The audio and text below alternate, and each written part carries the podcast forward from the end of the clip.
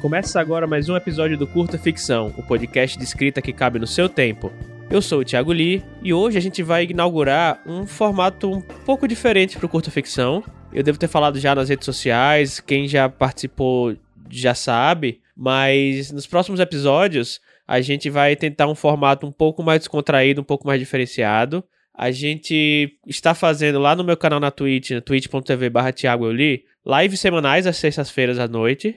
E a ideia é pegar o conteúdo dessas lives e trazer para cá, para o feed do podcast. E são lives com convidados muito legais, escritores, artistas, pessoas que trabalham no mercado editorial, como a gente sempre faz entrevistas aqui, só que um pouco mais descontraído, ao vivo, com interação do público. E para inaugurar esse formato, a gente entrevistou Stefano Volpe, ele que é escritor, ele que é roteirista, músico, é um cara fantástico. E a gente teve uma conversa bem legal com ele e a gente traz esse conteúdo aqui pro podcast. Fala pra gente o que, é que você acha desse formato, se você gosta, se você prefere o formato antigo, mais didático.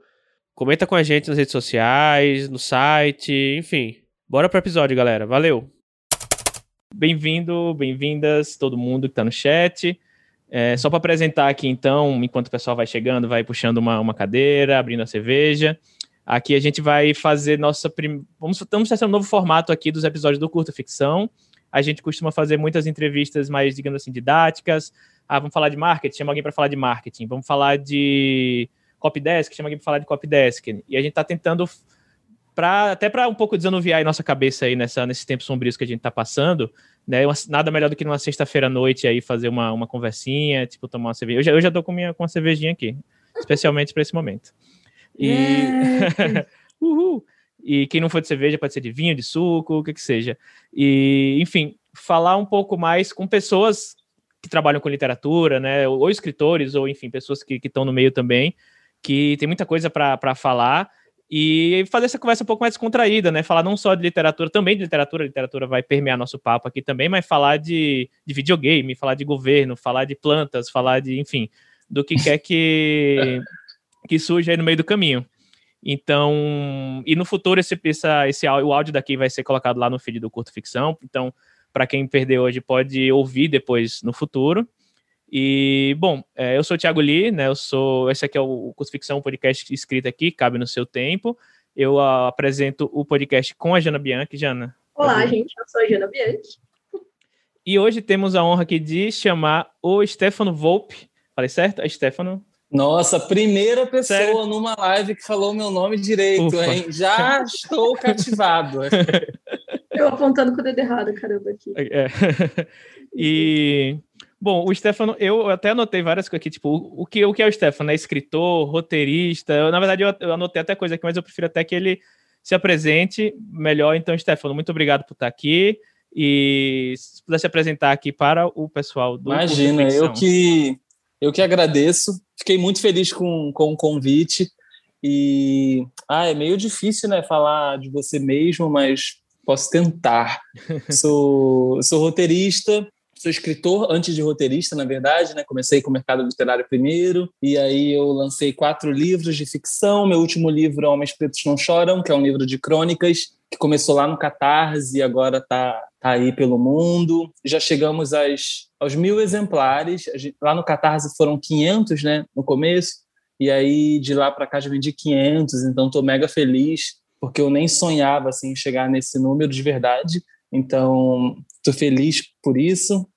E ah, eu sou também é, o idealizador do Clube da Caixa Preta, que é um projeto de assinatura lá no Catarse, um clube voltado para resgatar clássicos escritos por pessoas negras nos últimos dois séculos. E o trabalho do clube cresceu, foi dando certo, e hoje a gente é editor Escureceu também. E é isso, estou por aí, trabalhando com livros e histórias. E eu quero falar uma coisa, eu estou aqui no meio de. Eu, eu sou fã de vocês, né? Então, eu li Lobo de Rua há muito tempo, acho que foi um dos primeiros livros. Acho que foi, a, se eu não me engano, foi a primeira novela assim que eu li. Então, tipo, eu admiro muito o trabalho da Jana há um tempo. E eu li também o livro do Tiago Lee, A Maldição do Carneiro, então eu tô mega feliz de estar aqui, tipo.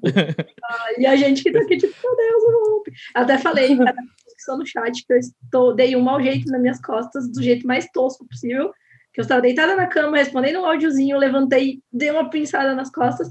Aí eu até falei pro Li, falei, cara, eu vou tomar um remédio e tal, tipo, eu não sei como é que eu vou estar inteira, mas eu vou tentar porque eu quero conversar com o Bob. Uhum. tipo, acho que é ajar. Deu tudo certo. Tô Acho aqui, que é com- Estou um imóvel aqui, mas tudo bem. Uhum. Bom, e antes de a gente começar, então, só só avisando então aqui, quem não segue a gente aqui pode seguir, tem algum botão, algum lugar, um botãozinho aqui no coraçãozinho. Quem quiser se inscrever também tem o botão, o botão de inscrição. Inclusive, quem tem a Amazon Prime se inscreve aqui gratuitamente por um mês. E tem aqui a- algum lugar aqui a metazinha de. de ai, lá em cima. De, de subscriptions e de seguidores aqui no canal.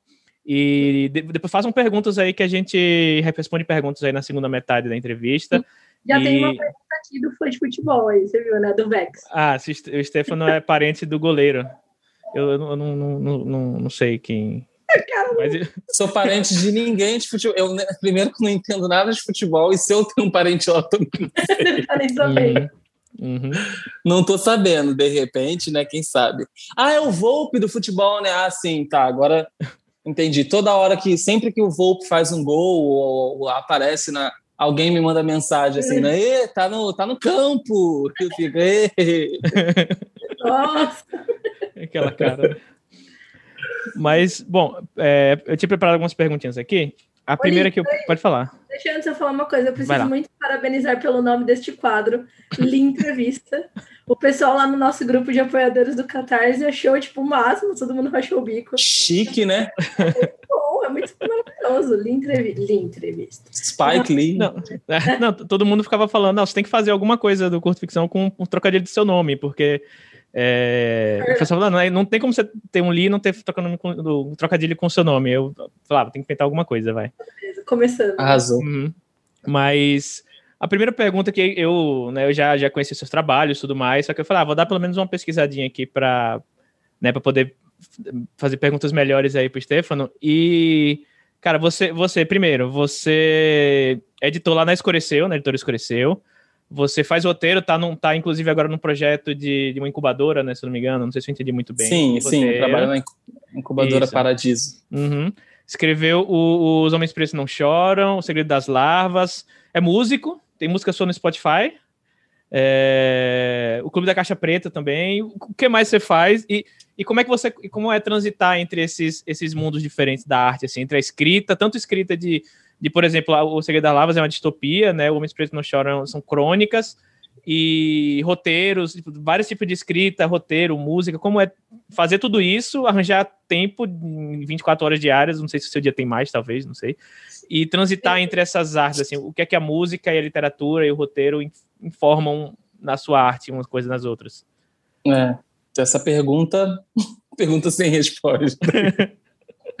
Não, é sério, é, eu tenho, engraçado, curioso, que eu, eu tenho sentido cada vez mais necessidade de, é, de encontrar pessoas, né, é, de aumentar minha equipe de trabalho, porque a gente vai percebendo que realmente não dá e também não faz sentido fazer tudo sozinho, né? Então, hoje na Escureceu, por exemplo, é, chegando mais gente. Hoje eu conversei com duas pessoas, por exemplo, é, contratar para um serviço freelancer de empacotamento dos livros, por exemplo, que são coisas que na minha cabeça antes eu, ah, eu vou dar conta, vou fazer, tipo, ah, empacotar livro.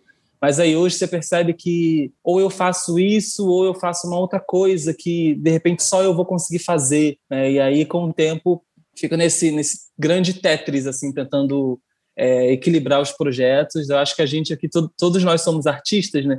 A gente sabe que é, essa coisa de, de explorar diferentes canais e é, é- é porque isso está dentro da gente, né? É, pelo menos eu me sinto assim, assim, como artista, eu quero muito é, contar histórias e em diferentes mídias onde eu me senti à vontade para contar. Então, às vezes eu componho música, às vezes eu canto, às vezes eu, sei lá, pinto. Ano passado, na quarentena, eu comecei a, a pintar. Eu sou sagitariano, né? Sagitariano tem mania de fazer tudo. Uhum. É, então tem um pouco disso também.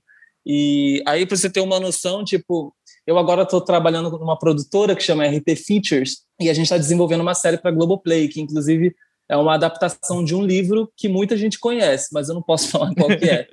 Vamos chutando E aqui aí- até essa aí. eu Leitura nada. corporal, né? A gente É. junto olhando, né, garoto? Não, e aí eu tô. É, esse livro é meio tipo ame ou odeie. E, e aí, mas eu tô falando disso porque esse projeto ele vai de uma às seis, assim, da tarde, todos os dias no meu dia. Então, uhum. assim, aí tem que pegar amanhã e o resto, o resto que sobra da noite para dar conta dos outros projetos. Mas a gente vai, vai levando. É uma coisa mais legal que tem é trabalhar com o que a gente gosta de fazer, né? Isso uhum. não tem não tem coisa melhor, né? Pois é. Então, eu, eu quero fazer um comentário aqui que eu me identifico com o Volpe, com esse, que é a louca dos projetos, né? Então você é mais louco dos projetos ainda. Uma coisa que eu fico pensando sobre isso, eu assim, me toca isso de tipo, meu, a gente precisa aprender a tipo é, terceirizar coisas e tudo mais. Eu acho que eu tô aprendendo isso agora, assim, principalmente na Mafagafo.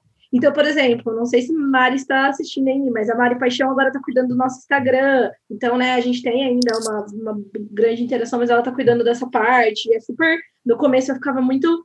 Ai, meu Deus, eu preciso estar tá vendo. Nanana, e agora, cara, ela tá voando e tal. E uma coisa que eu sinto é que nosso, nesse nosso meio, as coisas são. O mercado ele é relativamente pequeno, né? Embora esteja aumentando e tudo mais. Mas a sensação que dá, não sei se vocês sentem isso, assim, o Lee eu sei que sim, porque a gente criou curta ficção meio nessa pegada, mas a gente sente que tudo é, ah, é uma coisinha independente, uma coisinha que não necessariamente vai crescer, que vai ficar ali naquele círculo. E aí as coisas nesses últimos anos, principalmente, foram ficando maiores, e os projetos vão ficando maior e a gente meio que tenta, tipo, abarcar nosso tempo não fica maior. Muitas vezes a gente tá pegando projetos novos, a gente tá escrevendo coisas novas, né? Tipo, Li, por exemplo, tá escrevendo coisa nova agora e, tipo, com curta ficção maior, com coisa nova, com e aí a gente vai meio que, meu Deus do céu, entrando em Não, é super, super. É isso. Assim, o que as pessoas não sabem, por exemplo, que é uma coisa que eu faço, eu tenho muitos projetos múltiplos, assim é, que, as, que as pessoas não sabem, que estão por aí, livro que eu estou tentando vender, hum. projeto de série que eu estou batendo em porta de editora, tentando, ah, é aqui, ó, estou te apresentando um piloto que eu escrevi, é, tentando fazer as coisas acontecerem a longo prazo. Então, tipo, o livro, por exemplo, o livro da Harper, agora que eu vou publicar no final, a Harper vai publicar no final do ano, o livro está escrito há muito tempo, e eu já mandei um outro. Então, assim, é isso. Se não for assim, a gente não não consegue se sustentar, né, por muito tempo. Uhum. É muito doido isso também, que a nossa essa curva, né, de que a gente como artista precisa aparecer o tempo todo, né? É, e aí, como é que faz isso, né? Como é que sustenta tantos projetos ao longo do ano? É muito doido isso.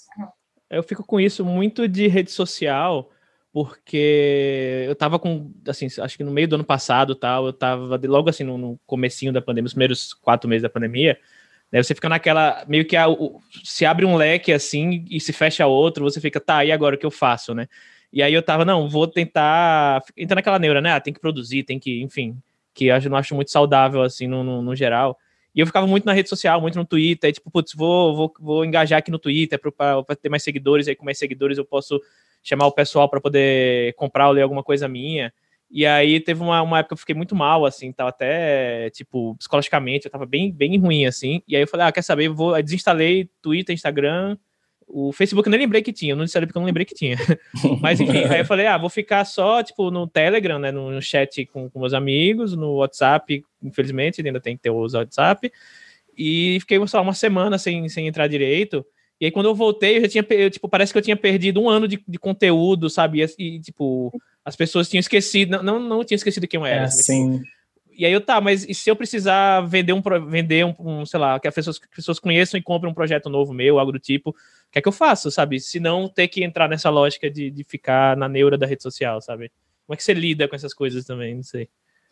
É, é complicado. Eu, as coisas mudaram um pouco para mim depois que eu, eu entendi que eu precisava de uma assessoria. Parece meio chique, né, de, de uhum. falar, mas é, é um caminho que é uma decisão assim que eu vejo ficava pensando nisso né assim como como como conseguir fazer tudo sozinho e meu acho que não vai dar tipo não vai dar para falar com todo mundo é, não vai dar para chegar onde eu quero chegar e tal eu tenho eu sou um cara que tem muitos planos assim é, eu, eu divido as minhas metas assim o que, que eu consigo a curto prazo a médio prazo e a longo e as coisas que eu é, ali no, no campo desse, de médio prazo eram coisas que para mim, médio e longo, coisas que para mim eu sozinho eu nunca conseguiria fazer. E aí eu comecei a fazer cálculos assim e, e procurar assessorias de imprensa pra, e perguntar, eu quero saber quanto que é, é onde vocês podem me levar, o que vocês podem fazer comigo. É, eu, eu, queria que o meu trabalho chegasse no lugar tal, tal e tal. Tipo, quanto tempo que leva para isso, sabe? É, e aí eu comecei a fazer esse movimento. Esse movimento foi muito importante assim para a minha carreira. Até uma dica que eu dou, não sei se tem outros escritores aqui, a galera que trabalha com uhum. arte. É, eu sei que a gente nem sempre tem condição né, financeira de, de, de bancar, imagina, é, uma equipe, mas quando se der, assim, é, é, é uma mega dica, porque a assessoria me ajudou muito. Hoje é tipo uma equipe que não, não só é, me projeta na imprensa, por exemplo, mas que me ajuda a tomar decisões, assim, sabe, de ir para e conversar com uma editora, com alguém me representando, é, ou sei lá, quase como uma agente às vezes, é, ouvindo ideias, aturando meus áudios tipo no meio da noite de ideias que eu tive para é, para manter essa bola quicando, né? Então é um pouco disso que a Jana falou também, né? A gente a gente tem que terceirizar algumas coisas e às vezes, de repente, numa conversa, a gente descobre que nem tudo é tão distante quanto parece, sabe? É, então, acho que é um pouco disso, assim, é, o, o, sucesso, assim, colocar aqui entre aspas, que, eu, que, alguns trabalhos meus têm feito nos últimos meses se deve um pouco a isso, assim, porque não sou mais só eu. Quando era só eu fazendo, é, eu não conseguia romper uma parte. Uhum. Depois que eu comecei a entender o poder do coletivo, é, as coisas começaram a mudar um pouco, sabe? Não sei se isso faz sentido para vocês. Sim. E eu acho que tem um pouco a ver também a você justamente focar Tal, talvez, eu, assim, eu tenho certeza que você não deixou de gastar tempo, gastar, né? De usar seu tempo em redes sociais. Mas é uma coisa concentrada no lugar certo, né? Porque, tipo, Sim. Tipo, assim, a gente tem que pensar, eu, pelo menos, o meu perfil no Twitter é o meu perfil pessoal. Claro que eu tô falando ali de trabalho, mas é o meu perfil pessoal. Então, eu tô conversando com amigos, tô conversando com gente que eu conheço, falando bobagem, compartilhando e-mail e tal. Então, essa parte tem. Só que eu acho que é muito fácil a gente perder tempo na parte que não vai trazer nada de volta, nada em retorno, né? Uhum. E aí essa assessoria eu acho que é muito importante, óbvio, para chegar em lugares que a gente não necessariamente tem acesso ou que a gente não sabe como chegar, e essas pessoas são especializadas e, né, elas estudam para isso, então elas sabem o que vai te trazer mais retorno e tudo mais. Então Sim. a gente paga por esse conhecimento que a gente não tem. Mas eu acho que também tem muito isso de tipo assim, cara, foca nisso, esquece isso.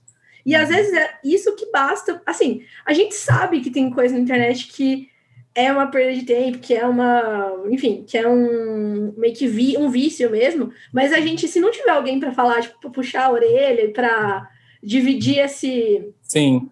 Tipo, essa responsabilidade de não entrar nessas, assim, sabe? Então, eu acho que isso é bem, é, um, é uma coisa bem interessante, assim, para se pensar, porque a gente lida. Eu, eu comecei a perceber um pouco isso depois que no Twitter, especificamente, eu alcancei um número assim relativamente grande de, de seguidores e tal. E aí. Famosa! Depois...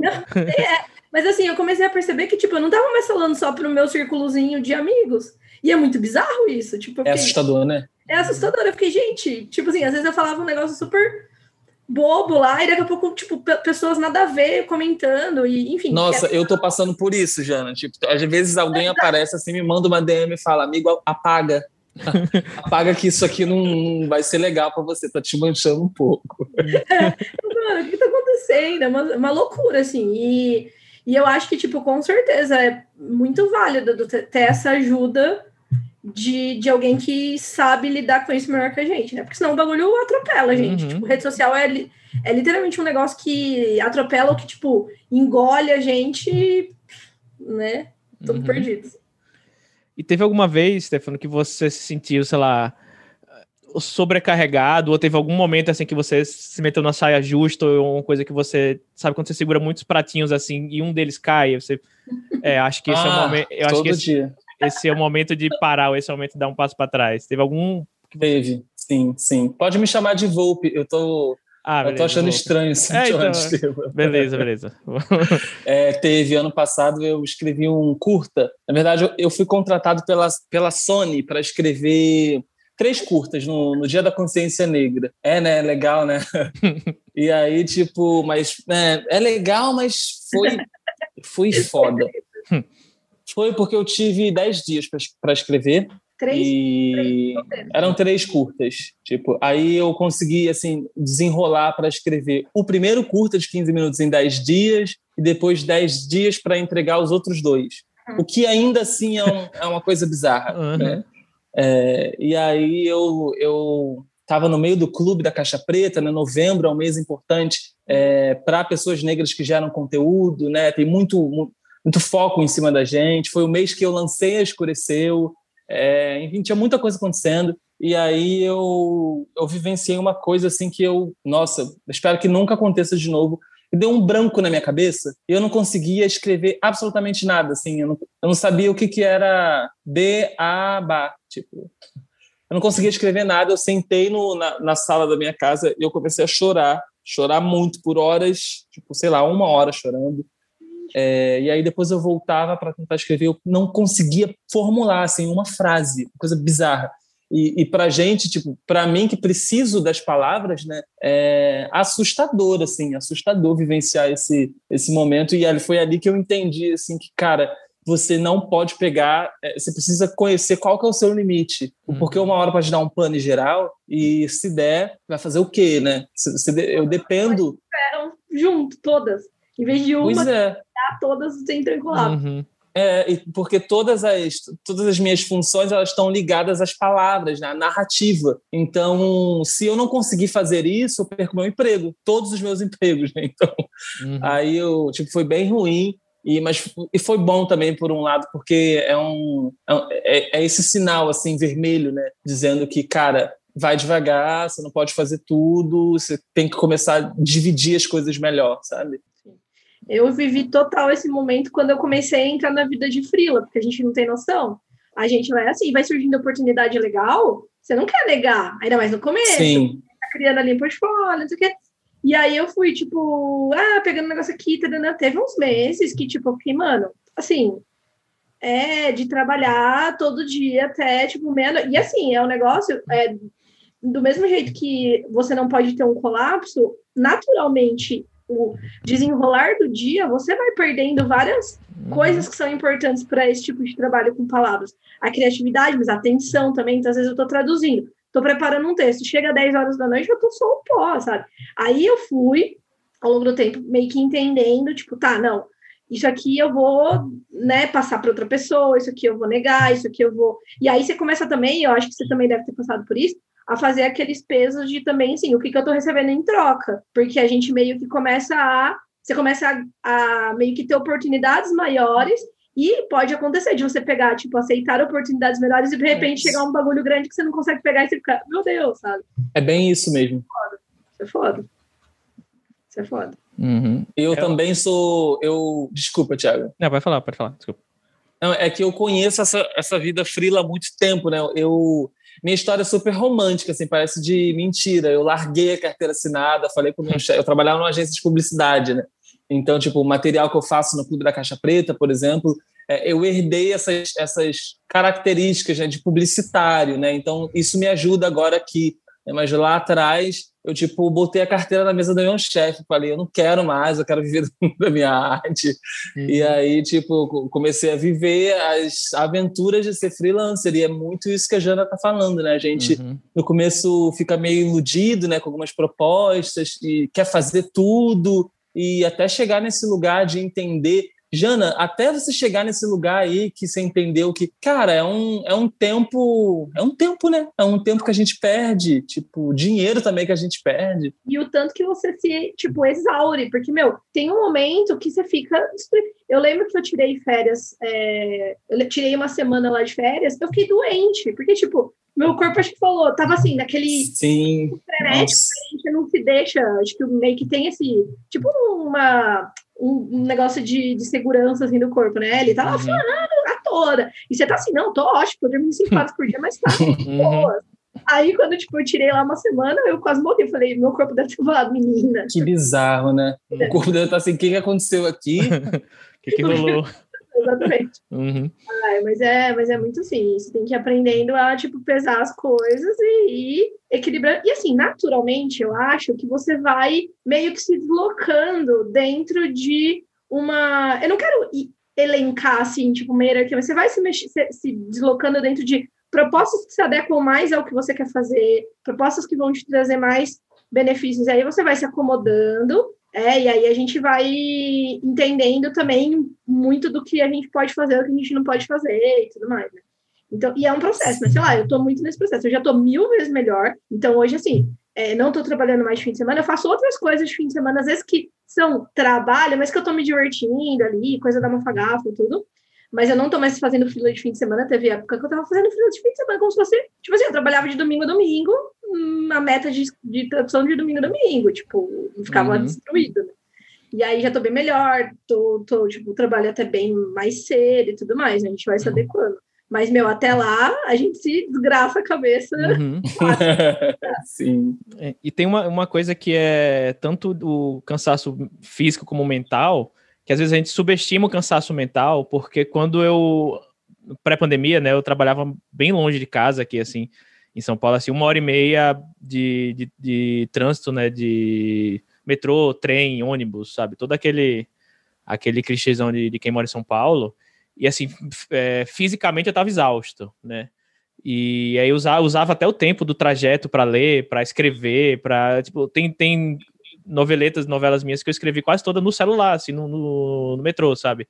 Mas e aí quando começou a pandemia, eu falei, eu, eu falei, né? Tipo, ah, agora eu vou estar sempre em casa, então acabou esse cansaço. Agora eu vou ter disposição, vou trabalhar mais, vou, vou fazer mais coisa. E quando eu me vi mais próximo, assim, de, de, de, uma exaustão muito forte, assim, foi na, foi na pandemia. Claro que, assim, tem, tem todos os milhões de outras coisas no meio, né? Enfim, que é o, o, o, mundo inteiro, o Brasil, né? O, o, a porra do governo que está vivendo, tudo que está acontecendo que a gente fica sem ação. Então, isso tudo já, já, já soma ao nosso cansaço mental. Mas aí eu comecei a fazer isso. Agora que eu tenho mais tempo em casa, são três horas do dia que era de trajeto, eu não, não, não tenho mais. São três horas que, teoricamente, eu tenho livres, mas o tempo que eu demorava no, no almoço, agora eu tô em casa, eu posso sair do trabalho, é, desligar o trabalho e, e, e, vir fazer algum freela, alguma coisa. Ah, pode eu, crer. Tenho, eu tenho mais horas. E só que aí também chega a hora que é tipo, ah, putz, ah, uma leitura crítica, vou pegar. Ah, um negócio aqui, vou pegar, um ghost, vou pegar. Quando teve uma época que eu tava, tipo, é, três leituras críticas ao mesmo tempo, mais uma outra coisa, mais o trabalho e mais um texto para entregar. E aí também eu não, não é, eu tenho pessoas próximas de mim que chegaram ao nível de ter burnout de verdade, assim, e, e só isso atrapalhar a vida da pessoa. Atrapalhar é um, um eufemismo muito grande. Deus que me livre. E aí eu falei, não, não, peraí. Eu, por sorte, antes de, de, chegar em algum ponto próximo a isso, eu parei no freio e falei, não, peraí.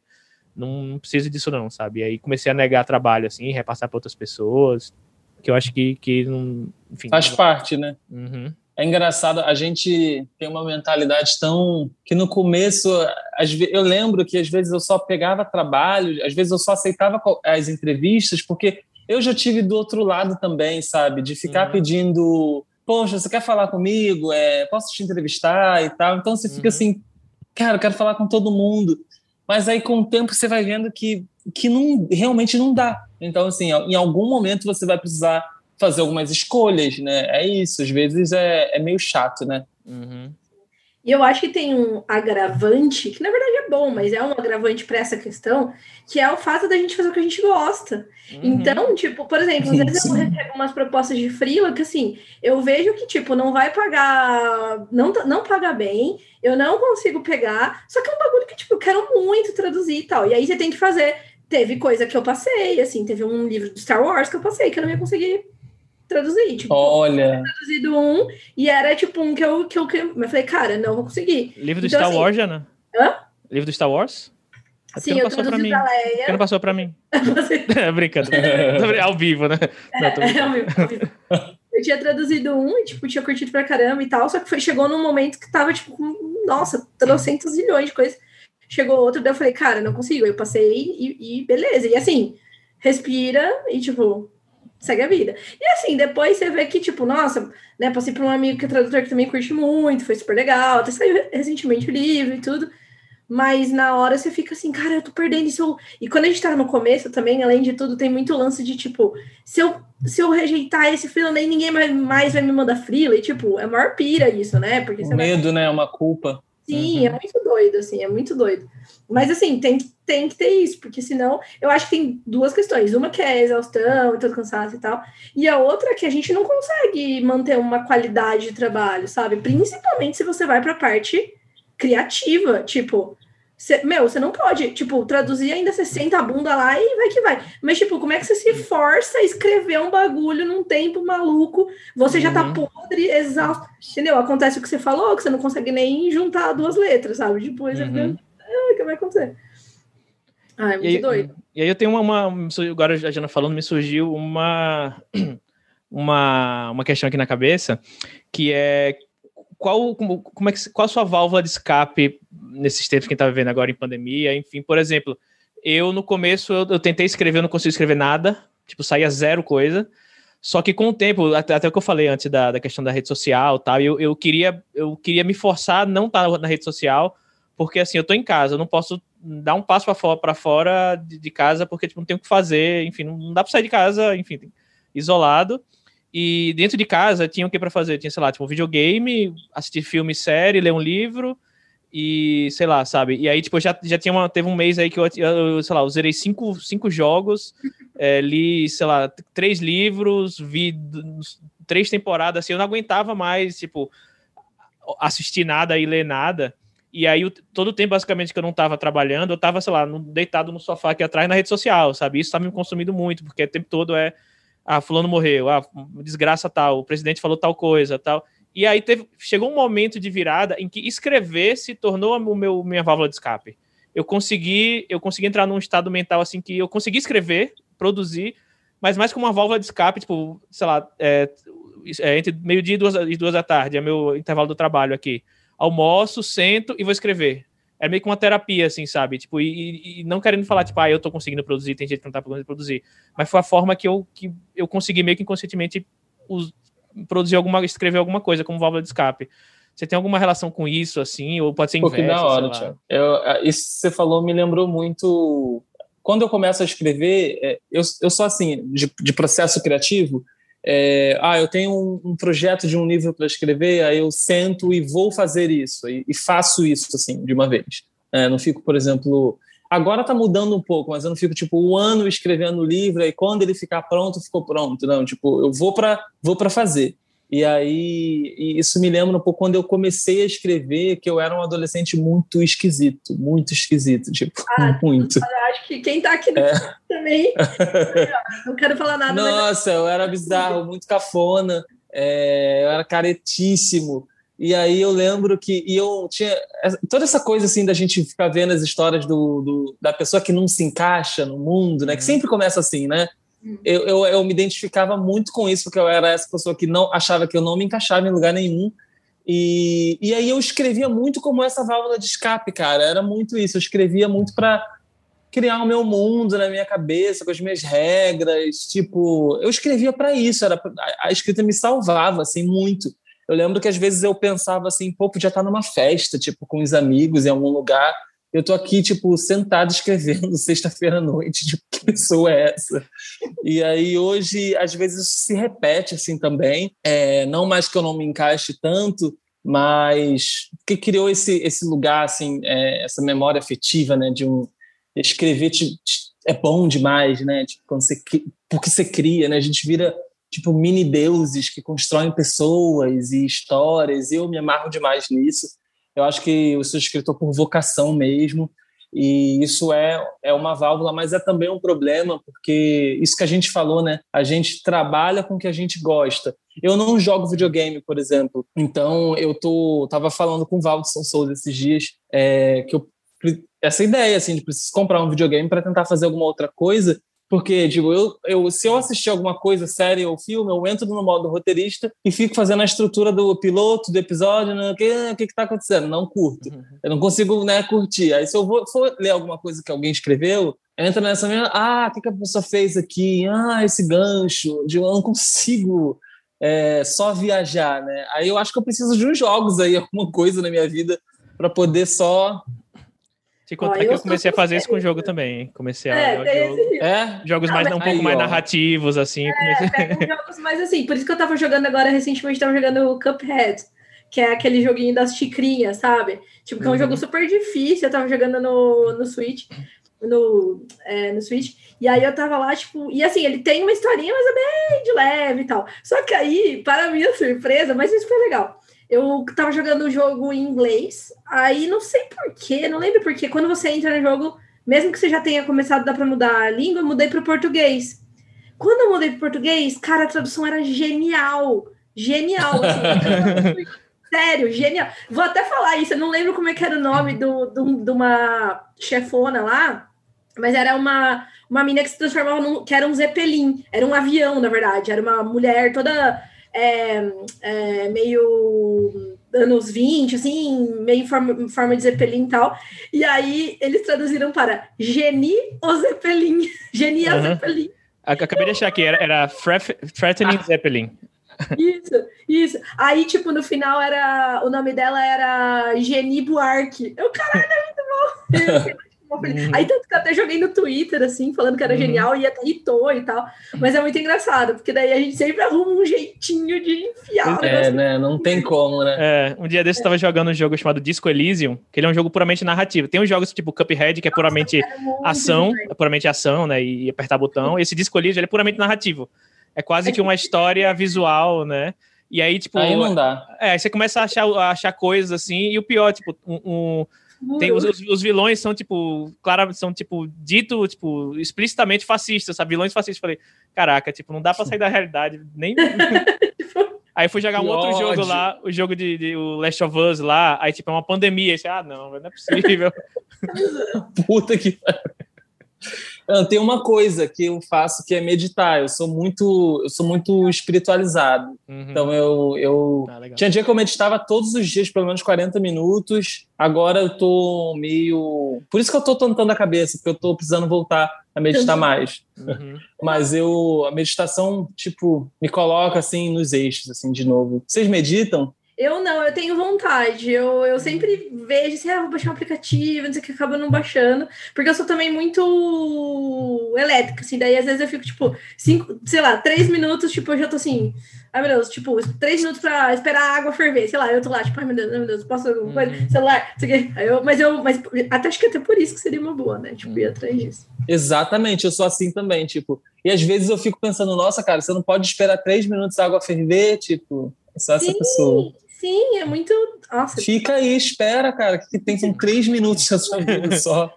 Não vai, exato, não vai explodir. Hum. Eu, o que eu ia falar que tem uma coisa que eu tô fazendo bastante, que eu gosto muito, é. Eu tô jogando jogo de tabuleiro. Aí hum. jogo com a minha irmã, com meu cunhado, a gente joga ou pela, pela coisa, pela internet mesmo. E aí a gente joga e fica, tipo, curtindo. Até, é, acho que uns dois fins de semana atrás eu comprei um jogo, mais um tempo, na verdade que é um jogo chama Sintonia, e é um jogo desses meio de festa, assim, sabe? Não é de tabuleiro, ele tem um tabuleirinho e tal, mas assim, você tem que descobrir em que lugar que tá o marcador no, no tabuleiro. É um negócio meio que assim, tipo, sabe, tipo, que nem você brinca de mímica, meio que nessa pegada. Tem dois grupos uhum. e os dos grupos estão jogando. Aí eu convidei uns amigos meus da faculdade, a gente ligou pelo Zoom, assim, e aí ah, legal. e tal. é gostoso, porque é meio que. Você meio que esquece, larga o celular, assim, é gostoso. Uhum. Você é competitiva? Não sou muito, mas eu gosto e jogo mais. Os jogos que a gente mais joga são jogos cooperativos que não é tipo meio que um contra o outro. Tipo, até esse, que são ah. de duas equipes. É uma equipe contra a outra, mas tem a versão cooperativa, que é todo mundo fazendo a pontuação junto. E aí no final do jogo tem uma tabelinha lá e você vê onde você se classificou. E os outros jogos que a gente costuma jogar são assim também. É jogo cooperativo. Ou todo mundo ganha, todo mundo perde, entendeu? É super legal. Uhum. Ah, aqui no chat, a Andrea colocou que a meditação dela é imaginar a faquinha girando. Pesado. É.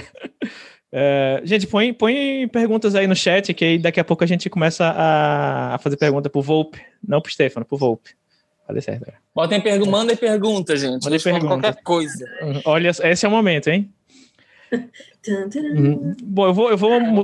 É, eu tô rindo que a, que a Deia colocou aqui, ah, me diz que ele. A da Zuzepeli, me diz que ela se chama Geni. Uhum. Muito bom. Se, se, ninguém quiser mais falar sobre nada sobre esse assunto, eu vou mudar radicalmente aqui de, de direção. Tem umas coisas anotadas também aqui.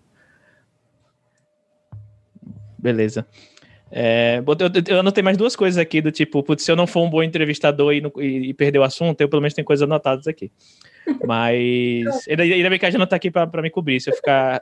Se eu der uma de Do, eu esqueci o nome do cara do, do jornalista ontem lá que ficou parado. Nossa, o Alexandre Garcia. É, e aquele mesmo, esse, esse, esse escroto aí, que ficou que cinco segundos. Enfim, se eu der uma de tipo, não souber o que Não, falar, você tá ligado que foram duas, né? Ontem foram duas. duas. Teve a que o cara pergunta pra ele, ah, mas tá na Constituição a defesa da vida, e ele Uhum. Cinco minutos. E teve uma outra que ele tava participando de uma live, e aí perguntaram pra ele, ah, e aqueles vídeos lá que você apagou do YouTube? Aí a internet caiu. É igual a Thaís do BBB, né? Que ela travava. Daí ela mudava. Tá, eu vou fazer, vou então mudar o assunto aqui antes da gente ir para a pergunta do pessoal. O pessoal tá começando a fazer perguntas aqui, mas daqui a pouco a gente faz, a gente faz para você. É, uma coisa que eu fiquei muito curioso é que você, no seu trabalho, no, principalmente lá na Escureceu, você resgata histórias de, de, de autores e autoras negras que não foram tão contadas quanto deveriam, né? Como Clara dos Anjos, Lima Barreto, Não Tão Branca. Como é que você é, resgata essas histórias, ou qual o seu critério? Então, como é que qual é o seu processo para resgatar essas histórias? E eu vi até que você colocou no tweet, no, no tweet um dia desses uma foto de que eu não vou lembrar agora o nome. Um livro bem antigo, Ah. assim, tal, que você colocou O Claude McKay, sim. isso, isso. Que você falou, putz, alguém, é, alguém sabe onde, onde arranjar uma, uma versão dessa? Como é que você. É, seu processo para resgatar as histórias, qual o seu critério? Enfim, como é que você. Que legal você fazer essa pergunta, mano. Tô rindo aqui, Eu. acabou de fazer essa pergunta. Aqui na... É? Peraí, quem? Não entendi. Ah, Carol, como você faz a curadoria dos livros da Escureceu? Só- Cara, eu amo fazer isso. Essa é a parte, uma das partes que eu mais gosto. Porque, nossa, porque o, o Clube da Caixa Preta nasceu daí, desse lugar, assim. né? É, eu descobri o texto do, do Web do Boa, ou do Boys, e aí eu fiquei apaixonado por isso e falei assim, cara, não tem nenhum amigo que... nin- Ninguém nunca me falou desse texto, tipo, eu nunca vi isso em lugar nenhum. Tipo, quem é esse cara? Como assim as pessoas não estão falando, não estão entendendo o que está acontecendo? E aí é, eu comecei a achar um monte de texto assim que de textos esquecidos, né, escritos por pessoas negras. É, e aí eu muito nessa linha, né, de essa linha de negritude, tentar é, refazer os passos desse, desses autores, tentar descobrir o que, que não só resgatar os textos, mas entender que é um trabalho legal assim que eu é, que o clube faz, que é tentar contextualizar essas obras, né, de entender o que, que essas obras significaram para as pessoas nesse, no, naquele momento, por que, que não foi. O que, o que, que foi falado disso, por que, que não foi, é, quem eram essas pessoas, de onde que elas vieram e que incentivo que elas tinham para a escrita. A gente faz uma pesquisa muito profunda, assim, de todos os, todos os autores agora no clube, já três caixas a gente manda. A gente não manda só o conto, mas a gente manda um vídeo que eu gravo, é, um vídeo de uns 15 minutos, dando todo esse aprofundamento assim, de contextualização porque a gente fica vendo aqui tipo me- mestrados que escreveram com- sobre esses livros e quem eram essas pessoas. Então, essa é uma pesquisa muito rica que a gente faz questão de fazer, porque muda muito, cara. Às vezes você vê um texto no clube que parece só um texto bobo, mas quando você é, contextualiza aquilo, entende o que, que aquela pessoa está falando para aquele tempo, nossa, mano, tipo, meu Deus, é, muda completamente, assim. Então, o clube é- da Caixa Preta é muito isso. E eu, eu sou esse curador, assim, que fica até quatro horas da manhã, tipo, procurando uma forma de, de achar é, esses contos ou né, é, de conseguir que estejam em domínio público, que isso é muito difícil. Lá no clube a gente já traduziu um conto, um conto que não está, quer dizer, que não estava em domínio público aqui no Brasil, que tem isso, né? Às vezes o domínio público lá para fora é diferente daqui, né? O tempo não, não deu 70 anos. Ou então a gente fica tentando encontrar furo, por exemplo, o Não Tão Branca é um livro de uma autora que ela não morreu há 70 anos, né? Então ela não estaria em domínio público, mas ela não deixou nenhum herdeiro. Então, assim, de chegar a descobrir que ela não deixou herdeiro e que está quase batendo no domínio público dos 70 normal, e ficar tranquilo, ah, posso publicar isso. Então, assim, tem que ficar encontrando os furos da lei e, e é isso, assim, mas é um trabalho maravilhoso. Eu, inclusive, tem, não sei se vocês conhecem, com certeza conhecem a editora Wish. Eu Uhum. converso muito com a Valkyria de lá, que ela é uma puta curadora, assim, tipo, não sei se puta é uma palavra legal, mas é uma, uma curadora Uma baita. Porreta. Baita curadora porreta e ela a gente fica assim às vezes de madrugada é, tentando achar ela até achou esse livro para mim aquele que eu publiquei lá na, que eu postei na, no Uhum. Twitter que é um livro que Ela chama Ela achou, cara. É um livro de um cara que chama Claude McKay. Eu quero muito trazer ele pelo Ginger. Town, é isso. É Ginger Town. É, Ginger Town, Ginger Town. Lembrei, lembrei. E ela achou o livro, aí a gente está tentando conseguir autorização com uma biblioteca lá, não sei aonde, dos Estados Unidos, para conseguir digitar. E, e tem isso também, assim, alguns contos do clube não tem, a gente só consegue a versão digitalizada. Então é Uhum. uma pessoa que digita palavra por palavra em inglês para traduzir. É, é- esse é o rolê real. Uhum. Inclusive, a própria Valkyria, que- eu acho que ela falou que a Rainha do Ignoto, ela achou numa biblioteca em algum lugar, e aí saiu tirando Não. foto, foi algo do tipo, assim. E agora tem várias rainhas do Ignoto por aí, né? As pessoas Aham. descobriram, né? Mas ela, é- ela foi a primeira, hein? Sim.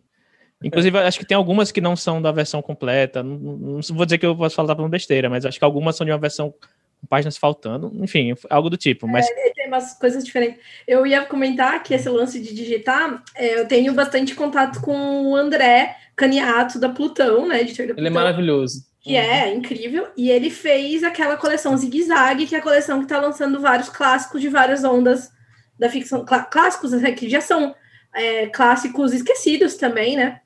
E aí ele foi publicar um livro da Diná é, Silveira de Queiroz, e aí ele encontrou esse livro, ele estava morando aqui em Campinas, foi pouco antes da, da pandemia, né? Tava morando aqui em Campinas, eu sou de Paulínia, do lado de Campinas, a gente era, morava bem perto, inclusive a gente conseguia se ver e tal.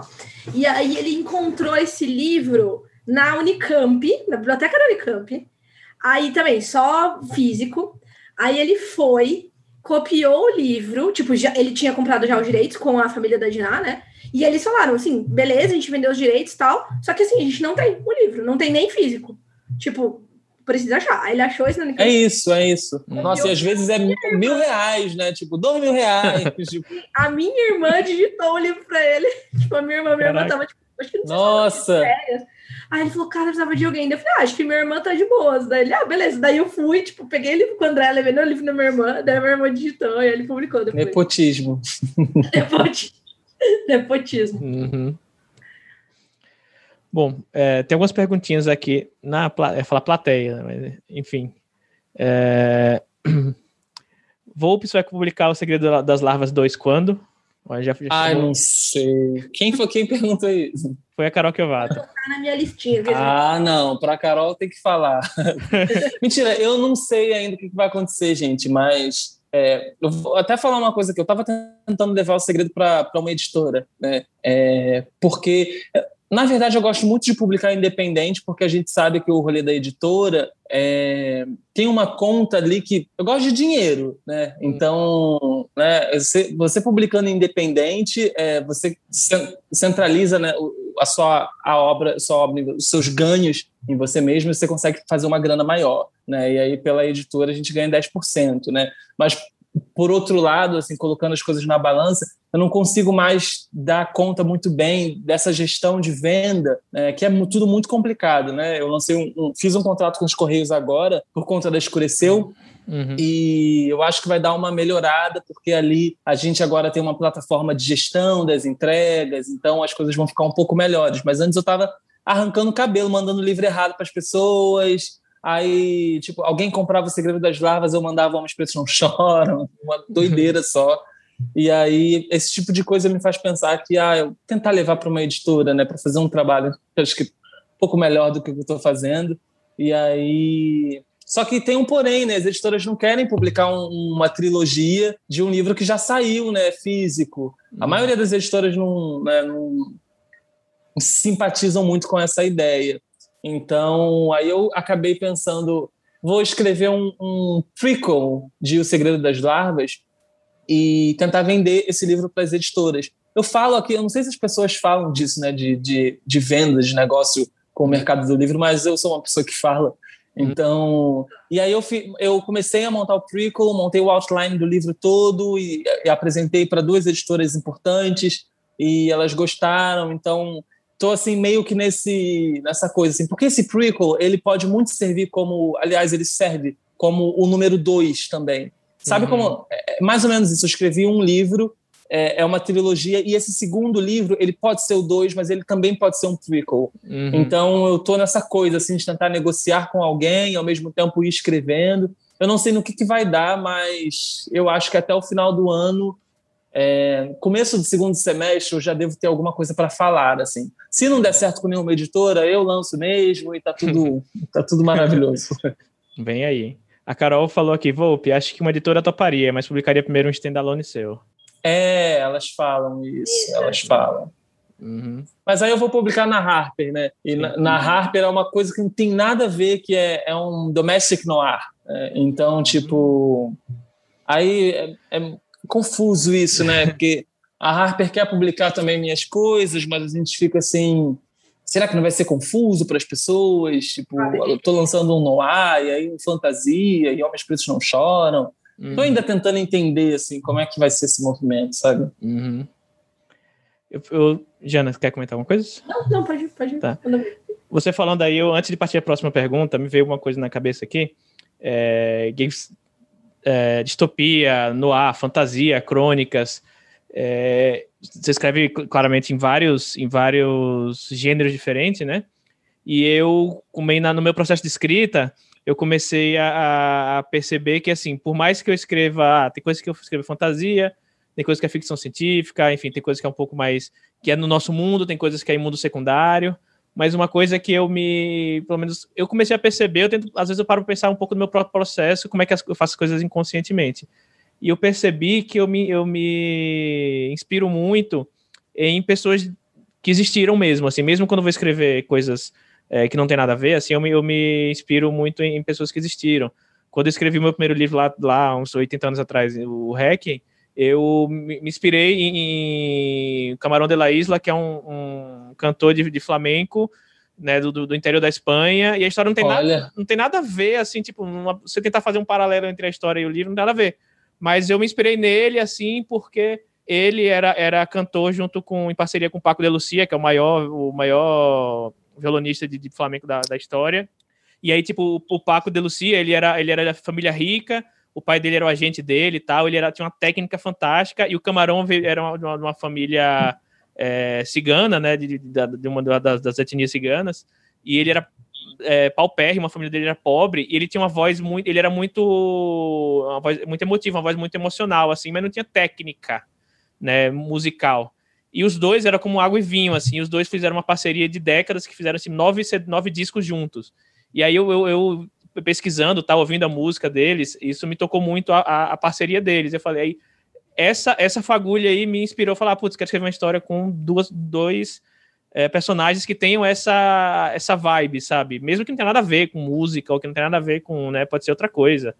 Enfim, e aí, por exemplo, agora eu terminei de escrever um, um, uma novela não sei ainda quando vai sair e tal, em que é, um dos personagens é existiu mesmo, que é um, um, um, cangaceiro que existiu no início do século passado, e um outro personagem que, que tem nessa história, ele é baseado no meu avô, que meu avô, no, no, na, lá para década de 20, 30, ele fazia entregas, ele, ele quando criança, né, criança e pré-adolescente, ele trabalhava fazendo, entregando remédio para cangaceiro no meio do mato. Então, ele, as pessoas, alguém... Caramba! Alguém vinha para ele, dava uma, saco, uma sacola de remédios e mantimentos, pagava para ele um, um, um, tostão, algo do tipo assim, e falava: você vai de noite, você vai se embriar no meio da mata, tal lugar, ele conhecia a região tudo lá no interior de Sergipe, e aí você vai entregar, vai ter um grupo de lá, você vai entregar, eles vão te, eles vão te pagar o, o valor e você volta. Só que era assim, era um risco, né? Porque você está entrando num bando de cangaceiros que você não sabe quem está lá, pode ter, enfim, é, uma criança sozinha, né? E, e, ele me contou histórias sobre, sobre isso tal, como ele falou que já viu Lampião uma vez de rabo de olho tal. E eu falei, vou escrever uma personagem baseada no meu avô. Né? E assim, não é a, obviamente não é a mesma história, eu inventei coisas, mas eu, eu, eu gosto muito de me, me inspirar em, em, pessoas que existiram mesmo, em situações que existiram. Onde é que você busca inspiração para suas, suas histórias, né? independente do, da gama de gêneros que você escreve? Né? De onde é, onde é que vem sua, seu, seu alicerce de, de, de inspiração? Acho que cada livro, cara, muito legal ouvir isso, ouvir isso de você me fez pensar aqui também sobre sobre a forma que eu escrevo minhas histórias, né? Homens Pretos Não Choram é. Acho que cada livro é um livro, né? Cada projeto diferente. Homens Pretos Não Choram tem histórias que eu ouvi dos meus amigos, tem a história do meu pai, tem um pouco de mim, né? A gente, acho que a gente sempre tem um pouquinho da gente, né? No que a gente escreve. É, eu sou uma pessoa que ouve muito, assim, sou, sou um bom ouvinte. Isso é uma coisa que eu é tipo eu acho que eu realmente sou eu gosto de ouvir histórias tipo Eu sou aquela pessoa que senta no ônibus e fica assim, ó, ouvindo tudo que as pessoas estão falando. Tipo, e anotando, tipo, isso. ah, isso aqui, esse jeito de falar, essas coisas me interessam muito, muito, muito, muito. E eu, eu tipo, eu sou tão essa pessoa que eu, eu imito, eu chego em casa, eu, imi, eu sou um bom imitador, assim, de artistas, de todo mundo. Eu presto atenção na forma que as pessoas falam e no que elas estão dizendo. E aí, no final das contas, a gente... Esses dias eu estava lendo Homens Pretos no Show, um, uma crônica, e foi muito engraçado. É bem isso que você está falando, Thiago. Eu, eu li, eu acho que eu, esse livro eu quase psicografei, porque eu não lembro das coisas que eu escrevi. Tipo, agora eu leio e eu falo, mas eu escrevi isso, tipo, sabe? E aí eu estava vendo é, assim uma sequência de parágrafos que era uma grande mistura de coisas que eu lembro assim que uma amiga minha gostava e que ah na horta do cara tinha tinha certos é, legumes e não sei o que que era a horta do meu pai. Aí uhum. depois eu falo que a menina que ele tomava que é, no almoço, no café da tarde era um café preto e angu frito que é uma coisa da minha amiga. E aí eu, tipo, eu fiquei vendo assim, nossa, como que eu junto as histórias que eu vou ouvindo e vou montando. Então, as pessoas têm que ter cuidado com o que elas falam perto de mim, porque senão vai, vai parar em livro. E você, Jana? Cara, eu tenho muito isso também, de, de ver o que tá rolando na, na rua e nananã. É, quando ele começou a falar de, tipo, ah, histórias legais, não sei o quê, eu lembrei muito de um perfil que eu amo, que é um perfil que tem no. Eu comecei a acompanhar no Facebook, porque já faz muito tempo, mas hoje eu sei que eles têm no Instagram. Eu já não acompanho mais tanto, porque eu não sou muito de Instagram, nem sei se tem no Twitter, preciso procurar. Mas chama Humans of New York. Não sei se já ouviram falar. É um jornalista, inicialmente era um jornalista, e ele saía em Nova York, né? Com a câmera e tirava fotos de pessoas na rua, assim, tipo, com autorização das pessoas, né? E aí falava, chegava para essa pessoa, tirava umas fotos lindas e falava assim: Ah, me conta uma história, tipo, que rolou com você, ou alguma coisa que é importante. Não era uma história, precisava ser uma história, na verdade. Tipo assim, fala alguma coisa, fala alguma coisa. Ele meio que entrevistava a pessoa, e aí, assim, tinha desde coisas muito pequenininhas e, e, e assim, triviais e bonitinhas, principalmente com criança, tipo, mas mesmo assim era fofinho, até as galera que contavam umas histórias que você falava, cara Tipo, isso aqui era um filme, sabe? Tipo, eu lembro de um, assim, super pesado, assim, que era de uma pessoa que era casada com uma militar, e aí é, a militar morreu em serviço, sei lá, não sei se foi no Iraque, acho que foi no Iraque. E aí, tipo, um mês depois que ela morreu em serviço, chegou uma carta dela, porque eles tinham aquele serviço de enviar carta para casa, demorava, porque tava vindo do Iraque, não sei o quê. E aí tem todo um rolê em volta dessa carta, e tinha histórias de gente que, tipo, é, reencontrava a família depois de muitos anos e tal. E aí eu acho muito legal esse perfil, porque tem muito isso de você, tipo, sei lá, por exemplo, essa história do Lee é uma história que, tipo, se você coloca num livro, ou você vê num filme, você vê numa história do avô do Lee, né? Você fala, nossa, que coisa incrível e tal. Só que, tipo, era o avô do Lee, que é uma coisa que, assim, se não fosse o Lee, ninguém saberia tipo, essa história ia morrer, né? Uhum. E aí até tem uma outra, um outro perfil muito similar em proposta, mas que eu acho que é completamente diferente em termos de curadoria, por assim dizer, que é um perfil maravilhoso, um projeto, né, na verdade, social maravilhoso, que se chama é, São Paulo Invisível, SP Invisível, que são rapazes de São Paulo que falam com pessoas que estão em situação de rua e as galeras contam as histórias mais loucas também, tipo, histórias que não e não apenas histórias tristes. Claro que todas, né, e todas as histórias são permeadas por pelo abandono e pela, né, várias questões complicadas e tudo. Mas histórias incríveis e inclusive eles não são só, eles não contam só as histórias, eles são um projeto social. Inclusive quem puder sempre olhar, ver e atrás, eles fazem várias campanhas de agasalho, campanha de Natal, campanha de Páscoa, eles sempre têm campanha. É, mas são histórias que, tipo, e muitas vezes eles ajudam também essas pessoas. Então, tipo assim, às vezes ah, a pessoa é, não consegue mais falar com a família, e como aparece na página, eles acabam encontrando e tal. Então, isso é uma coisa interessante também, né? Porque é tipo meio que um hub, vamos dizer assim, de histórias e de coisas que exatamente isso que você fez com coisas que você conhece, você pode fazer com isso. Então, tipo, um aspecto de uma história que você fala, caramba, que forte, que emocionante, isso conversa comigo e tal, tal, tal, você pode usar num personagem seu e tal. E aí, aqui até só vou comentar que a Andrea falou, é verdade. A Humans of New York, depois ela virou Humans of blá blá blá, várias cidades. Tanto o próprio cara ia para outras cidades, e aí ele fazia meio que especiais Então, tipo, ah, Humans of Madrid. Aí ele tinha ido para Madrid, ele fazia lá quanto outras páginas meio que começaram a fazer a mesma coisa. Chegou até o Humans of São Paulo, sim, que eu lembro de ver, que foi uma outra galera que fez, assim. Mas aí em São Paulo acabou vendo mais o SP Invisível, assim, mas é muito legal. Vale muito a pena ver. As fotos são lindas também, é tudo é muito, muito legal. Assim. Bacana. Eu gosto muito do SP Invisível, do Humans of New York e das outras cidades, né? Temos... Eu coloquei aqui no, no Google para dar uhum. uma olhada, eu não conhecia. Uhum. É bem bacana.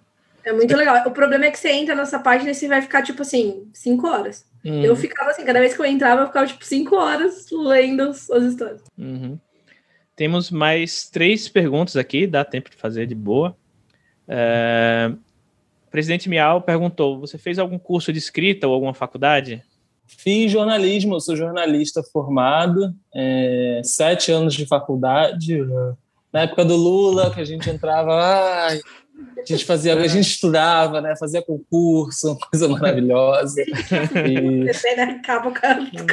Eu vi até um tweet um dia desse de alguém falou: gente, vou até começar a estudar já pensando que Lula vai ganhar no próximo ano, então vai ter concurso. é isso, é isso, com muito suor.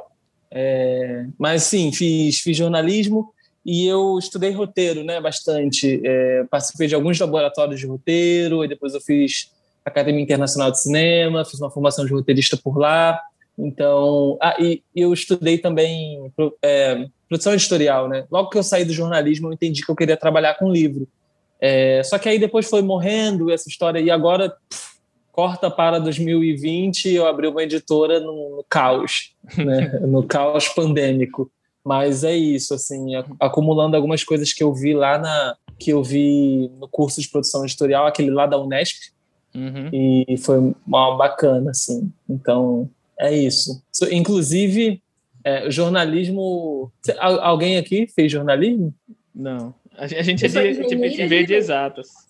Acredita? Exatas? Tá brincando. Não. Eu vim de computação.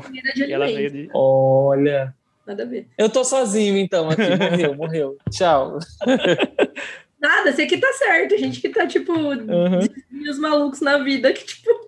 Não, vocês devem pensar mais. André, desculpa qualquer coisa. desculpa qualquer coisa. Foi mal. Não, é isso, é isso. Estudei um pouquinho aí. Eu gosto de estudar, tô com saudade de. Eu tô com. Eu tô sentindo uma falta de. Falta não, a saudade, assim, de estudar mesmo. É, coisas da, de estrutura literária, porque eu, eu tô muito imerso no, no roteiro audiovisual, né? Eu não sei se vocês sabem, mas escrever roteiro para o audiovisual para o cinema é completamente diferente. Quando eu comecei a, a estudar para cinema, eu comecei num laboratório que chama FLUP, que é uma ligação da Feira Literária de Livros com a Globo. Eu uhum. caí lá meio que de paraquedas, e aí eu, ah, roteiro, Escrevo livro há anos, sei fazer isso. Outline, você tá brincando comigo. E aí, mano, cheguei lá, meu irmão não sabia nada, porque é muito, muito, muito, muito, muito diferente. Num, num livro você pode explodir uma casa, é, você pode ficar fazendo flashback a hora que você quiser, foda-se. Agora, no, no cinema, explodir uma casa é milhares de reais. Tipo, você, você aprende que você não pode é, você tem que mostrar a, a, história o tempo todo. Não pode ser alguma coisa que alguém sentiu ou que passou pela cabeça da pessoa. Como é que você vai mostrar que passou pela cabeça da pessoa? Você precisa de cena, precisa de imagem. Então é muito diferente.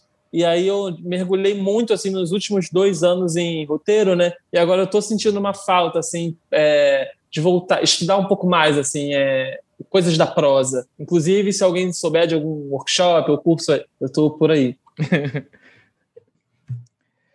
A Carol Kiovato perguntou aqui também. É... Bom, só antes de, de, perguntar, quem entrou recentemente aí no chat, clica no, no, no coraçãozinho aqui para seguir a gente aqui embaixo. Subscribe, que Subscribe, aquele negócio. Ativa o uhum. influencer. Uhum. Olha lá. Ah, o Volpe tá... Seguir. Seguir. Olha só. Gente, eu não seguia também. Ah, não, eu não tô ah, cadastrado. Eu segui, acho que eu segui assim, receber e-mail. Ah, tá. E, bom, a Carol, a Carol perguntou, né? Quanto tempo, em média, você leva para escrever um romance ou um roteiro? Como, ah, não, a outra pergunta a gente já fez. Então, quanto tempo, você leva, em média, você leva para escrever um romance e um roteiro? Eu acho que um romance, no máximo três meses. Eu levava mais tempo, né? Mas conforme você vai dominando e a Carol é uma pessoa que eu já li, Carol, que domina bem é, técnica né, de estrutura quanto mais você né, vai adquirindo prática, vai ficando mais rápido. Eu estou levando uns três meses para escrever um romance, agora, roteiro audiovisual não tem fim. Hum. É, o fim é só quando a produtora compra, e mesmo assim, pode ser que venham muitos tratamentos depois de comprado. Né? Então, leva muito tempo, muito tempo. Eu eu estou com um longa que eu estou desenvolvendo na incubadora Paradiso, é, que chama Águas de Aquário. É uma história que começou com um livro, mas um livro que eu engavetei e aí agora está virando um filme muito legal. E ano passado eu ganhei um prêmio com esse, com esse longa, ganhei, uns, ganhei 30 mil reais, gente, para desenvolver o, o roteiro. E o roteiro já estava pronto, e agora o roteiro está crescendo, trabalhando com uma, uma roteirista muito incrível, assim, que ela fez alguns trabalhos. Ela fez um filme aquele filme Nise com a Glória Pires, ela fez a série Assédio, uhum. é, essa série da, da Globo que uhum. teve um, uma repercussão legal. Uma mulher muito incrível, assim, que está me ajudando muito como consultora. Eu acho que é um filme que em breve a gente vai ver, assim, acho que ele vai ser comprado por alguma produtora legal. É, então, só que assim, né? Tudo no audiovisual é dois anos, no mínimo, né? Então, assim, talvez daqui a dois anos as pessoas assistam esse filme, mas demora muito. Que Volpe falou aqui na nossa live. ah, é isso, mais ou menos. E vocês são rápidos?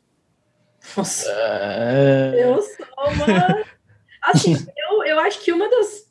Na verdade, assim, eu não sei o que, que veio primeiro, o ovo ou a galinha, mas eu tenho, eu tenho muita facilidade, muita facilidade é exagero eu tenho facilidade de escrever ficção curta. E eu tenho dificuldade de escrever ficção longa. Mas eu acho que até por questões de tipo como as coisas se estruturam na minha cabeça. E não é que eu, eu, se você deixar, se você falar para mim assim, se tem mil palavras para escrever, eu vou escrever cinco mil. Eu sou uma pessoa verborrágica na escrita. Ah, nossa, isso é ruim, né? Isso é horrível, né? Mas se eu pensar assim, ah, eu vou escrever tipo mil e escrever três mil, esses três mil saem com muita mais facilidade. Não só pela quantidade de palavras, mas essa história fechadinha sai mais fácil e com mais qualidade, enfim, ou mais fechada do que as minhas poucas tentativas de escrever romance. Então eu não tenho muito um parâmetro assim. O único que eu escrevi, único, é, o único acho que eu posso dizer que eu escrevi completo e que nunca verá a luz do dia, eu escrevi em tipo, foi tipo isso, uns três meses assim. Mas assim, eu, eu acho que eu, acabou entrando para mim mais como um, te, um treino, um, um exercício ali também, aprendi bastante e tudo mais. Mas eu tô mais focada em ficção curta, assim. Agora, voltando da Clarion, né, que eu vou fazer Clarion Ash agora em é, junho e julho, voltando, eu vou pegar a minha novela, uma novela de ficção científica uhum. que eu tô escrevendo. E aí eu vou ver quanto tempo mais ou menos eu demoro. Ela já tá toda plotada, meio que é só escrever, o famoso só escrever. Mas aí eu vou ter uma, uma boa noção de uma coisa mais longa. Eu não sei ainda com quantos, quantas mil palavras ela vai ficar, acho que estimo umas 30 mil, talvez. Se bem que se for que nem li, né? Que tipo, ah, vou escrever esse capítulo aqui de mil palavras, daqui a pouco li. Gente, tem 5 mil palavras, que eu faço? então, mas enfim, vamos ver. Uhum. É, eu tenho um pouco disso também, só que eu sou eu sou mais assim, eu passo meses parado assim, só pensando em coisas, e aí depois eu sento e, e, só paro quando eu termino, assim, sabe? Eu não consigo escrever metade do livro e parar, sabe? Minha cabeça não deixa. Então acho que eu tenho, assim, parece que eu escrevi o livro muito rápido, falei, caraca, ele demorou um mês aqui para escrever essa, essas 20 mil palavras, só que foi tipo cinco meses olhando pro teto, assim, sabe? Então é um pouco disso. Mas você monta estrutura antes de, de não, pior que eu não monto só escrever? Não, não monto nada assim. Eu, eu literalmente eu, eu penso, penso, Vai penso, direto. Penso. Às vezes, às vezes eu, eu, por exemplo, coloco, deixa eu ver. É que aqui é coisa. Ah, tá. Eu às vezes faço aqui nesse nesse caderninho assim uns pontos, né? Não tenta ler não. Eu coloco uns pontos. Ah, já é... printei. já, já printou. Já era. Uhum. Ah, precisa, é um personagem que vai fazer isso. Putz, é, tal personagem tem que fazer isso. Tipo, uns pontos de virada, assim. É começar com a cena tal. E aí eu coloco aqui, vou relendo, relendo e adicionando coisas. Aí um belo dia eu sento e começo, sabe? Não, não estruturo nada, assim. Não... É, o seu sou total inverso, assim. Eu, eu te admiro. Tudo. Ah, mas isso aí não é bom, não, tá? Isso é tipo, porque eu, eu, chego, no, eu chego no meio assim, eu já não sei, tá, e agora? Eu só, eu só escrevi coisas até o meio, até o, o final, não sei. Beleza. Uhum. Mas Nossa, eu, é, é horrível. Pior, pior coisa quando é, eu escrevo muito. Eu sei quantas palavras. Tipo, se, se você me perguntar o que, que tem na página 100 de O Segredo das Lavas, eu vou saber.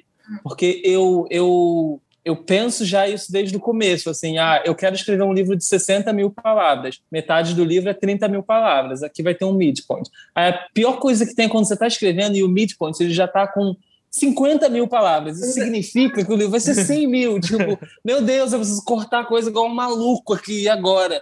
Aí eu fico nesse, nesse esquema, assim, mas eu realmente eu vou medindo assim, ah, um, um capítulo precisa ter, tipo, porque eu sei os pontos de, por exemplo, um, eu sei que eu tenho uma colocação do problema em 10% do livro. Uhum. Então, se é um livro de 60 mil é, palavras, uhum. quando der 6 mil palavras, eu preciso ter colocado todo o problema da trama. E aí, uhum. isso vai me ajudando muito, porque eu sei que 10% a quantidade de páginas que vai dar. Então, eu sou uhum. meio o louco do. Fico olhando assim para a marcação, uhum. apaga, apaga que tá chegando, tá chegando. Fica assim. Um pouco do cinema, né? Do que você manda é... no roteiro, né? Uhum. É, porque no roteiro uma página é um minuto. Uhum, uhum. Então você se, fica se controlando ali o tempo todo. Acho que quando, quanto mais você escreve, mais isso vai vindo inconscientemente também, né? Você meio que já vai pegando o jeito, assim, de... É. Por exemplo, sei lá, às vezes eu, eu ficava lá, putz, às vezes no começo, assim, eu escrevia muita coisa e lia um, um capítulo, putz, não tem nenhum conflito aqui, não tem um, sabe não tem nada que segure o leitor. E aí eu tinha que falar, tá, vou, vamos pensar que conflito tem que ter aqui. Tá, tá. Ah, beleza, vou colocar alguma coisa aqui. Hoje em dia eu vou escrevendo, se eu, sei lá, escrevi três páginas do capítulo, eu já, peraí, não tô sentindo uhum. nada aqui, não tem, não tem substância aqui dentro. Aí eu já, peraí, vamos, vamos repensar isso aqui, sabe? Eu, meio que já, meu cérebro já, já apita já, quando sente falta Legal, de alguma né? coisa. Uhum. Isso é bacana. Última pergunta aqui é da Bruna, Bruna Policarpo. Volpe, você tem algum tema que você ainda não conseguiu abordar nas suas histórias, mas gostaria? Que eu gostaria? Não sei, né? Eu Acho que não, hein? Quer dizer, não que eu lembre agora. Eu queria muito ter um protagonista que fosse bissexual e, negro, como eu, e eu escrevi isso agora no livro da Harper. Uhum. Então, é, esse, esse, era um approach que eu queria fazer, e aí agora consegui. Então, acho que não me sobrou mais nada. Já... É, eu acho que não. Hein? É, mas aí, acho que a magia é essa mesmo, que daí a gente vai vivendo coisas diferentes também e vai. Né? Criando essa demanda nova de outras coisas, assim, né? Uhum. É isso, é isso. Legal, Já legal. o próximo livro também. Uhum. Quando... Ah, você falou no fim do ano, né? Que sai o da, da Harper. É, era para ser agosto, mas acho que já, já tô achando que a gente. Vai dar uma empurradinha. já tô sentindo. Esse Projeto Harper. Exatamente, tipo, o tempo é apenas uma, um conceito uhum. arbitrário, aleatório. É, para... né? Condição social. Não, e, e, também não adianta com o mercado editorial ficar querendo ficar é. ansioso com as coisas, tem que deixar rolar. Uhum. Uhum. Total. Beleza. Bom, é... Volpe, então fala aí pra gente, para finalizar aqui, estamos chegando aos 15 minutinhos finais. É, fala aí pra gente um pouco, assim, suas palavras finais, mas assim, algum assunto aí que você queria muito falar, nunca, nunca te perguntaram antes na, em live ou em nada, mas você, putz, isso aqui é legal, ou se não tiver, só fala um pouquinho aí sobre seus trabalhos que estão vindo, enfim, você tem, você tem a, a, o palco aí, o microfone e centenas de milhares de pessoas, não, brincando, tipo, e, enfim... É... Tá. Hum, eu posso falar das coisas que estão por vir, talvez. Uhum. É, Editora Escureceu está crescendo, né? E a gente. Vou falar isso aqui talvez em primeira mão, hein? A gente está pensando já em, em, em criar um. um é, isso que vai funcionar como, como se fosse um selo. É, o que acontece é que tem muito, muito escritor contemporâneo é, batendo na, na, nossa porta e apresentando propostas, mesmo sem a gente abrir é, espaço para submissão, né? E a, a minha gata está aqui me perturbando um pouco. Ela também, é, quer, ela e, também quer, quer publicar, sua gata? Quer participar. e aí tá chegando muita coisa, muita coisa legal, gente assim que eu adoraria ver publicado pela Escureceu e tinha no começo uma ideia assim muito de é, eu quero muito que as pessoas conheçam é, é esse primeiro perfil da Escureceu, que é uma editora que se importa com esses clássicos, com o resgate desses é, esses garimpos literários, digamos assim, né? É, e aí eu pensava assim que, meu, abrir um selo para publicar artistas é, contemporâneos, acho que isso vai levar um tempo, né? Pelo menos eu tinha planejado uns dois anos. É, e agora eu estou achando que esse tempo já não faz sentido esperar tanto tempo, porque a gente. Esse é até um conceito de afrofuturismo, né? A gente fala, a gente pega o passado para falar do futuro, então tem feito mais sentido assim na nossa cabeça de que é tem, tem autores aqui que podem ser vozes para o futuro, né? Uhum. Então e o futuro, passado e presente estão ligados o tempo todo, né? Então está fazendo muito sentido agora. Então é, queria falar isso assim que a gente já tem quatro nomes é, listados aqui que são escritores que a gente tem interesse em publicar. É, é possível que esse ano a gente já abra para avaliação de originais, para tentar entender o que, que as pessoas estão é, têm para oferecer para o mercado. É, Estou então, muito, muito feliz assim com esse primeiro passo de uma editora que é, que é uma microeditora, aliás, mas é uma microeditora é, com tipo, projetos de 1.500 livros vendidos, assim, sabe? Uns, uhum. uns números muito interessantes. E eu estou muito feliz porque a gente, a gente é um grupo muito pequeno, mas as coisas estão fazendo sentido e a gente está crescendo. É, e mais do que isso, assim, o, o, o, grande rolê da Escureceu é que que a gente faz é, é com muito amor. É, uhum. eu, eu carrego isso assim como uma missão assim para minha vida. É, porque se eu parar para pensar, é, colocar as, minhas, as coisas na balança, é, a escureceu seria a última coisa que eu faria na vida, porque demanda muito tempo, demanda investimento de tempo, de dinheiro. Eu tenho um monte de coisa. Eu quero escrever os meus livros, né? eu quero fazer as minhas coisas é, da minha carreira pessoal, mas é tanto amor assim por esse trabalho e é tão bom assim ver ele já dando frutos que a gente meio que encara como missão. Eu visto essa camisa e vamos fazendo. Uhum. É, então é isso. Assim, a gente está num momento muito legal da Escureceu de observar o mercado, é, planejar os próximos passos, entender o que, que vem pela frente. É, e assim, é, é, isso. O Clube da Caixa Preta está crescendo, eu não paro de pensar é, na festa de um ano que a gente vai ter no começo do semestre que vem, o que, que eu vou fazer. É, eu, sou, eu sou, igual a Jana falou, assim, muito elétrico, então eu fico pensando no que, que, que eu vou oferecer para as pessoas, é, o que, que os associados vão ganhar nessa quando a gente fizer um ano. Então, é isso, assim. Estou é, muito feliz por esse momento é, na, no mercado literário e também no, no audiovisual, né? Hum. É, em breve eu vou poder falar dessa série que a gente está fazendo lá na Globoplay. Vai ser uma série que vai ser bem receber muito investimento, né? Talvez até tenham artistas de fora é, do Brasil. A gente quer tentar inter, internacionalizar, assim, real. E eu estou feliz com isso. Em breve eu vou poder falar. Uhum. E eu acho que é isso, assim, tô animado pelo livro da Harper. É, para quem não sabe, o meu sonho, o maior sonho, assim, sempre foi é, publicar suspense, porque uhum. eu sou o maior consumidor de suspense, é, thriller, noir, eu, eu realmente eu reconheço os, os subgêneros dentro do noir, eu, eu consumo muito isso, tanto na sé em séries, em filme, eu sou fascinado. E agora eu estou sentindo que tá chegando assim um pouco desse momento de, de ser é, esse cara que vai poder publicar essas coisas, né? Então, assim, meu próximo livro na Harper já tem um próximo, isso é muito legal, mas esse próximo já é um outro noir, já um pouco mais trabalhado até do que esse primeiro. Então, eu tô, eu tô mega feliz, assim, de poder ir para um caminho que eu sonhava que quando eu fosse adulto, eu ia publicar esses livros. E agora tá chegando, então eu tô feliz. Né? Quando eu cresci, só que eu tenho 1,90m, já, já cresci. Eu sou o inverso, né? Quando eu falo, ah, porque quando eu era pequena, as pessoas, olha, What? Bom, e só para finalizar, então, só fala aí com o que a André colocou aqui. Faz com amor que o resto vem. e a Carol colocou, né? Tô muito animada com todos os projetos do Volpe, né? O Volpe Verso. Volpe Verso. E, bom, eu... Que bom, que bom. Obrigado, gente. Uhum. É, antes de, de, fazer a finalização aqui, só falando que fiquem ligados aí mais um pouquinho, porque já vou, eu vou revelar quem vai ser a próxima pessoa entrevistada da próxima sexta-feira aqui no, no canal.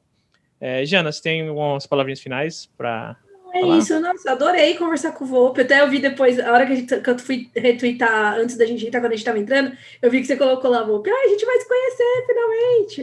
É. E aí, que aí, em tempos de pandemia é o que dá, né? A gente se conhece uhum. assim. E... Mais um dia, né, Jana? Um dia vai rolar um bar, né? Vamos lá.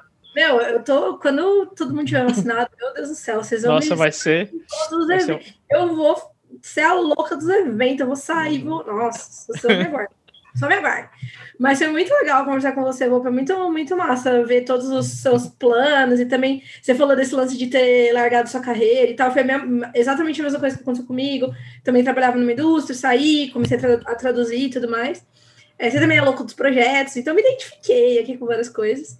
Muito Acha massa. que E tô super. uh, e tô Peraí, super empolgada com, com os seus projetos novos. Eu sempre vejo você lá no Twitter e eu fico tipo, mano, o Loop é muito foda. E, claro, super Uhum, empolgada. Então, foi muito legal conversar com você. uhum. Muito, muito massa. Eu que digo, demais. Estou muito feliz. Obrigado, gente, pelo espaço real. A gente que agradece, muito honrado com essa conversa aqui. É, bom, para finalizar, então, eu vi que a, a- mais uma coisa a Andrea, ela. Porque aqui, assim, aqui na Twitch tem um- umas recompensas debaixo do chat que você pode pedir, só que são recompensas que vão aparecer um GIF na tela e um barulhozinho. E como tá na entrevista aqui, eu não queria colocar para não ficar bagunça, porque quando eu tô fazendo live de, de trabalho aqui, que a gente conversa, vai uma conversa livre, aí eu, eu coloco e, enfim, o pessoal interage, é bem bacana.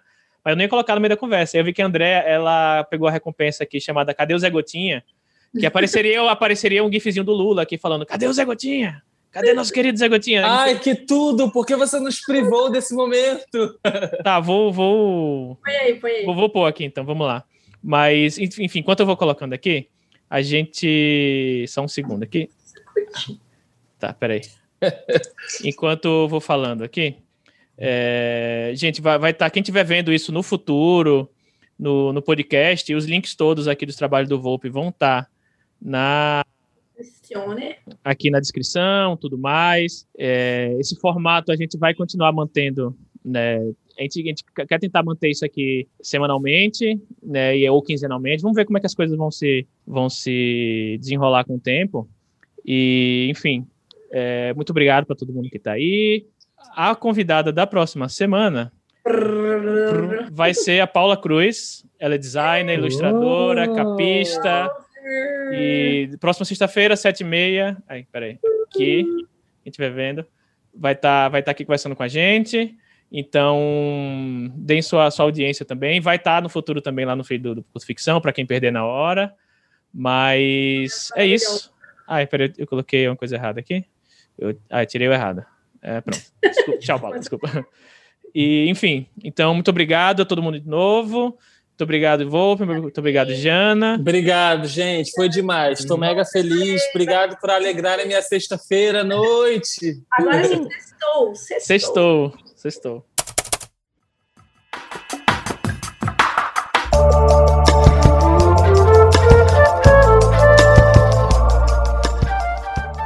E assim a gente termina mais um episódio do Curta Ficção.